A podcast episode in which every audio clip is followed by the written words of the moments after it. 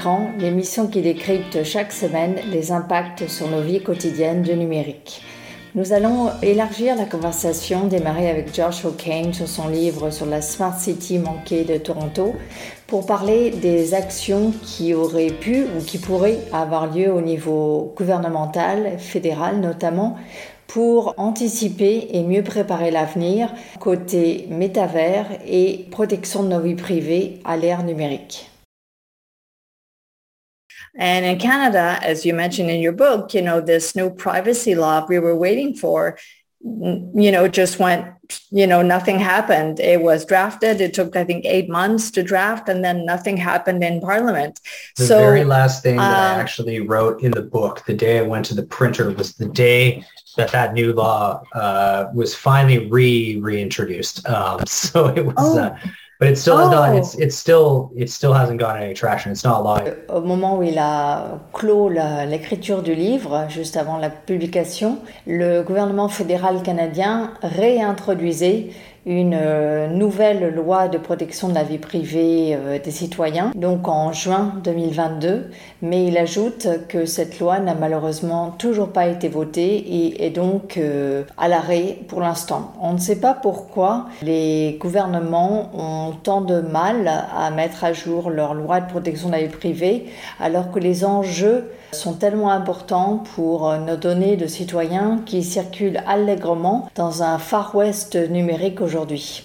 Pour poursuivre sur cette idée de la régulation du monde numérique, j'ai interrogé Josh O'Kane sur euh, sa vision de l'avenir dans le métavers. Vous savez, c'est en fait, euh, ça existe déjà, ce sont finalement des mondes virtuels dans lesquels euh, une certaine partie de la population, notamment les jeunes et les jeunes garçons, évoluent, puisqu'ils sont euh, dans des univers de jeux vidéo et en même temps dans des univers de chat en ligne sur par exemple Discord.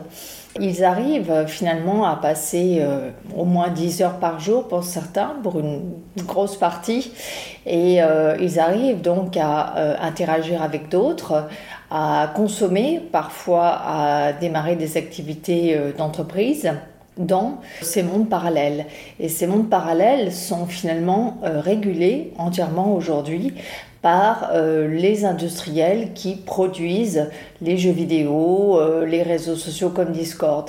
Je lui ai demandé si finalement il y avait la même réaction citoyenne par rapport à cette prise de contrôle de ces mondes numériques qu'il y a eu par rapport à la tentative de prise de contrôle euh, du monde physique. And elected uh, officials tried to fight back against that takeover of uh, public life, basically, because it, it is going to be part of life for those people.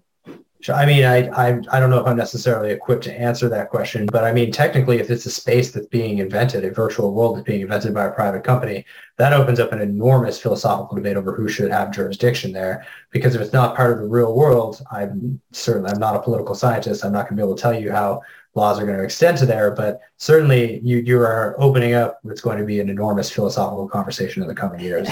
if people actually use the metaverse, we're still not even sure if that's actually going to be a, uh, a major adoption. So yeah, when I when I say the metaverse, I think I mean just virtual worlds in general. Mm-hmm. So it can be just you know the worlds in which so many young people live today, whether mm-hmm. it's um, it's less obvious with social media, but with um, video gaming and uh, Discord, chatting on Discord, there are some young people that really spend 10 hours a day in that world.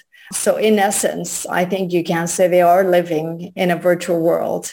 And that's being dictated by other rules. Yes, they're still in their basement in a physical world, but they're interacting. They may be doing business they may be uh, forging relationships.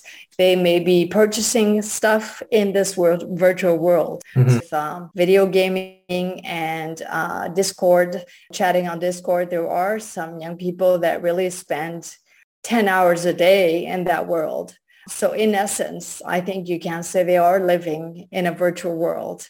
And that's being dictated by other rules. Yes, they're still in their basement in a physical world, but they're interacting. They may be doing business.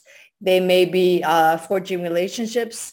They may be purchasing stuff in this world, virtual world. Mm-hmm. George O'Kane, sa première réaction était de douter de l'avènement euh, du métavers, un terme euh, qui a été lancé par Facebook il y a un an ou deux. J'ai voulu préciser que je parlais de monde virtuel et donc ça c'est une réalité aujourd'hui pour euh, un certain nombre de jeunes, notamment de jeunes garçons.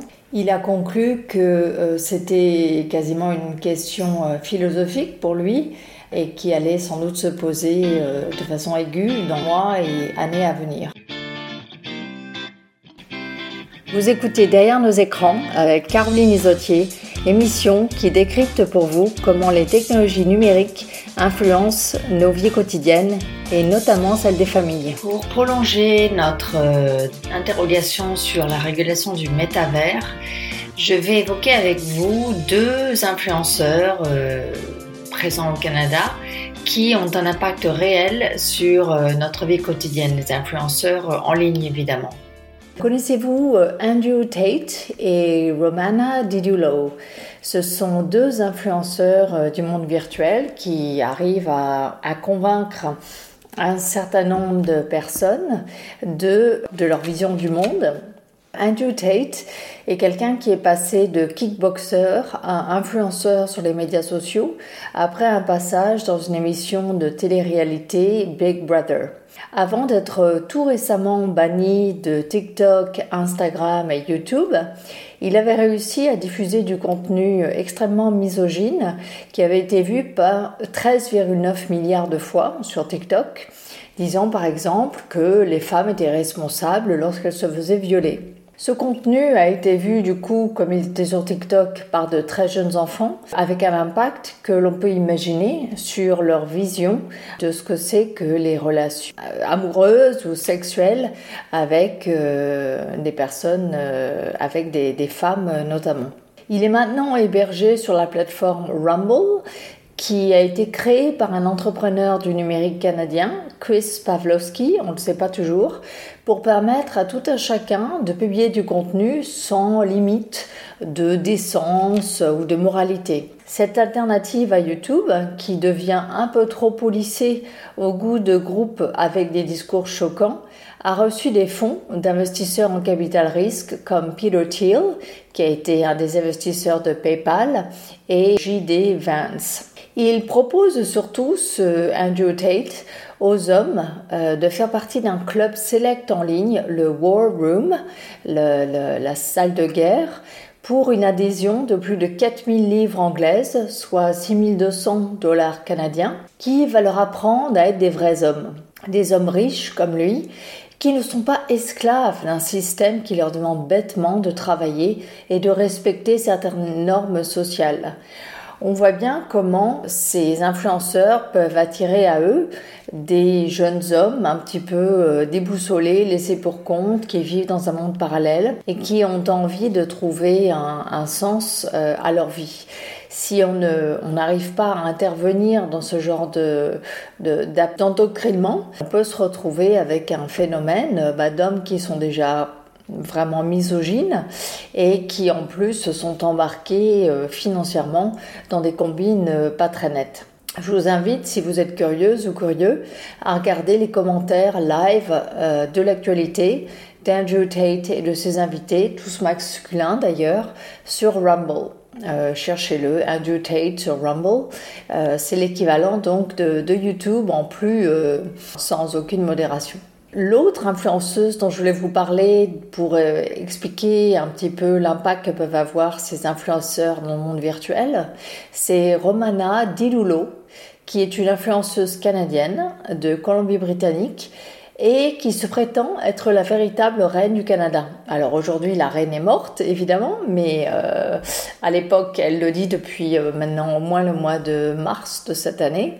Plus sérieusement, elle a réussi à convaincre euh, un certain nombre de personnes, une trentaine, de s'attaquer aux forces de l'ordre de façon bien réelle. Elle est originaire des Philippines et elle dit être arrivée au Canada vers 30 ans après avoir perdu ses deux parents et quitté les Philippines à 15 ans avec un oncle pour les États-Unis. Après plusieurs échecs d'entreprise, elle a été repérée dans une vidéo par le réseau QAnon. Vous savez, ce réseau euh, qu'on appelle d'extrême droite, qui se développe depuis euh, peut-être une dizaine d'années, depuis les États-Unis. Elle a animé une chaîne YouTube qui s'appelait The Official Kingdom of Canada, donc le royaume officiel du Canada, rien moins que ça, après avoir annoncé que c'était en fait elle, la véritable reine du Canada. Depuis, elle a acquis une visibilité importante sur Telegram, un outil de chat par téléphone, l'équivalent de WhatsApp mais euh, d'origine russe, qui, euh, est particulièrement euh, privé et crypté et où elle serait suivie par 60 000 personnes.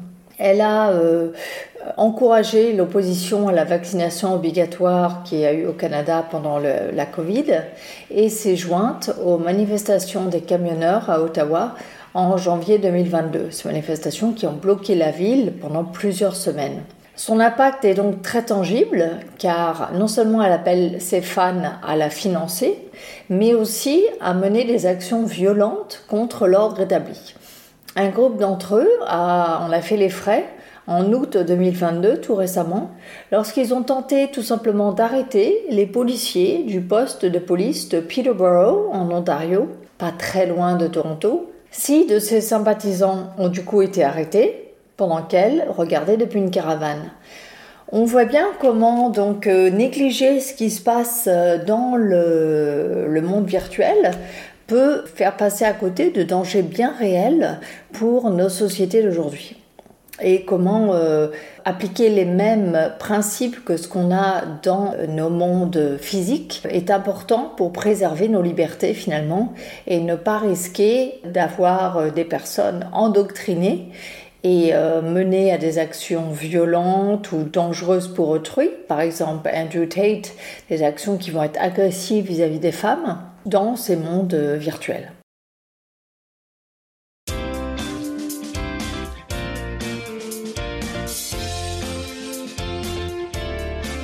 Passons en revue quelques brèves qui concerne la prise en compte des technologies numériques euh, dans nos vies quotidiennes et donc dans nos lois et dans nos élections. La Californie, l'État de Californie, a passé le 15 septembre 2022 une loi majeure en faveur de la protection des enfants et quand on dit enfants, on veut dire mineurs, euh, en ligne. Ça s'appelle le California Kids Act ou California Age Appropriate Design Code, AADC. Non seulement elle permet de protéger enfin les mineurs de moins de 18 ans, alors que jusqu'à présent, à cause d'une loi américaine qui s'appelait la loi COPA, COPPA, les enfants étaient les personnes de moins de 13 ans seulement sur Internet. Ne me demandez pas pourquoi, c'était comme ça. Donc non seulement maintenant la loi couvre vraiment les enfants, donc tous les mineurs, les personnes de moins de 18 ans sur Internet, mais en plus elle oblige uniquement les plus grosses sociétés du numérique à prioriser l'intérêt de l'enfant avant leur profit. Elles devront par exemple mettre en place par défaut le plus haut niveau de protection de vie privée pour leurs clients de moins de 18 ans. Vous allez me dire comment font-elles pour savoir que c'est une personne de moins de 18 ans qui se connecte à leur, euh, leur application? Elles le savent très bien tout simplement de par le comportement de la personne. Elles savent très bien que lorsque une personne va aimer tel et tel et tel type de vidéo, sur TikTok par exemple, elles savent très bien que c'est plutôt une personne euh, entre 9 et 12 ans euh, qu'une personne de plus de 18 ans. Donc euh, sans demander de pièce d'identité, elles sont tout à fait capables d'adapter leur, euh, leur, euh, leur, niveau de protection euh, à l'audience. Cette loi entre en vigueur seulement en juillet 2024. Va falloir donc attendre un an et demi, un peu plus d'un an et demi, pour que les enfants soient vraiment protégés, en tout cas en Californie, sur Internet et les réseaux sociaux et peut-être les jeux vidéo d'ailleurs. Euh, mais en attendant, cette loi prévoit de mettre en place une commission, la Children's Data Working Group, qui va rendre compte au Parlement californien sur les meilleures approches pour mettre en œuvre cette loi. De façon très pragmatique, les Américains euh, passent une loi et ensuite mettent en place une commission qui va vraiment rentrer dans le détail opérationnel de la mise en œuvre de cette loi, qui, vous l'imaginez, n'apparaît pas simple à première vue.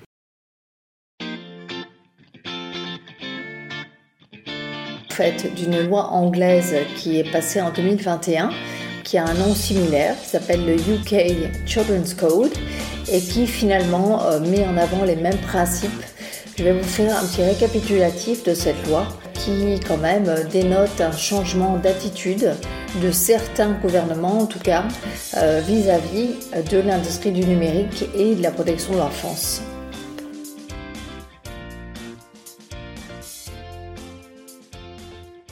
Et que dit cette loi, euh, qui est la première du genre euh, dans le monde à viser à protéger l'enfance en ligne?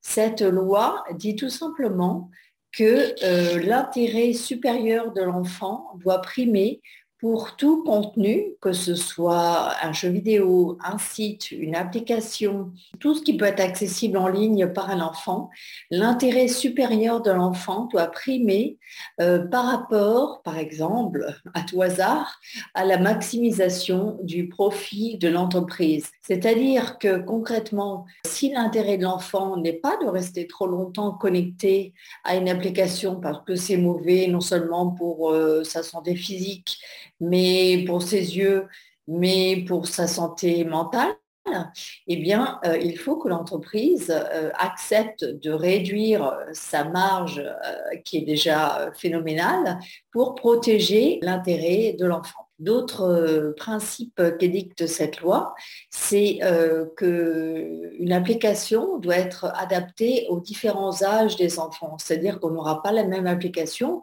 pour un enfant de 6 ans ou un enfant de 13 ans. Or, aujourd'hui, TikTok est paramétré pour être euh, accessible à plus de 13 ans et moins de 13 ans.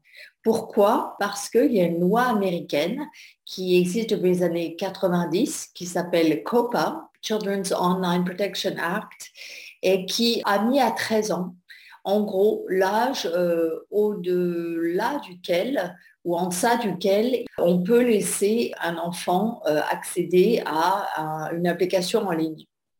Donc aujourd'hui, Internet est régi par cette loi américaine, alors que euh, ailleurs, sur les autres outils qu'on utilise, eh bien un enfant reste un enfant ou un ado jusqu'à 18 ans. Voilà, cette loi vise à remettre un peu de, bon sens dans euh, les outils qui sont aujourd'hui accessibles par euh, les enfants sur, sur Internet ou sur leur téléphone.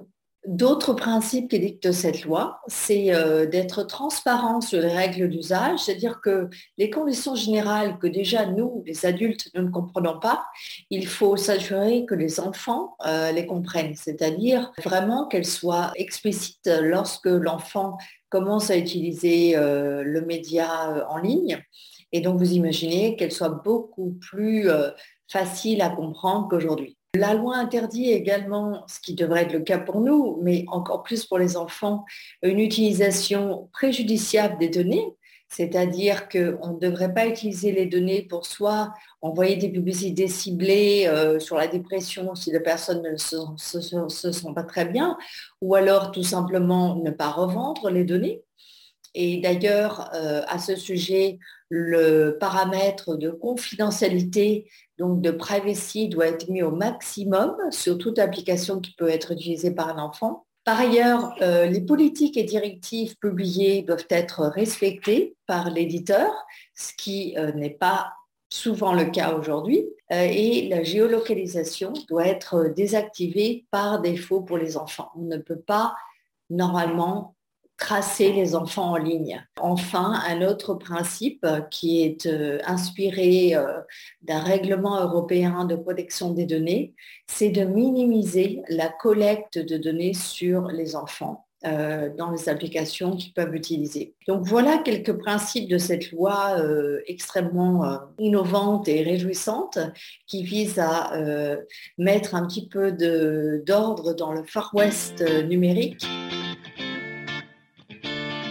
épisode de septembre 2022 de Derrière nos écrans avec euh, Joshua Kane et avec quelques brèves sur euh, des lois californiennes qui euh, aident à mieux protéger l'enfance en ligne. Prochain épisode, nous allons interroger Martine Rioux, une ambassadrice du numérique citoyen au Québec, au sujet d'un appel aux candidats aux élections provinciales québécoises à mieux intégrer l'impact multiple et important du numérique dans tous les pans de la société, l'éducation, l'économie, les arts, la culture, la santé, d'intégrer enfin cette dimension-là dans les programmes des candidats. À bientôt et n'hésitez pas à prendre contact si vous avez des questions ou des suggestions. C'était Caroline Isotier pour Derrière nos écrans.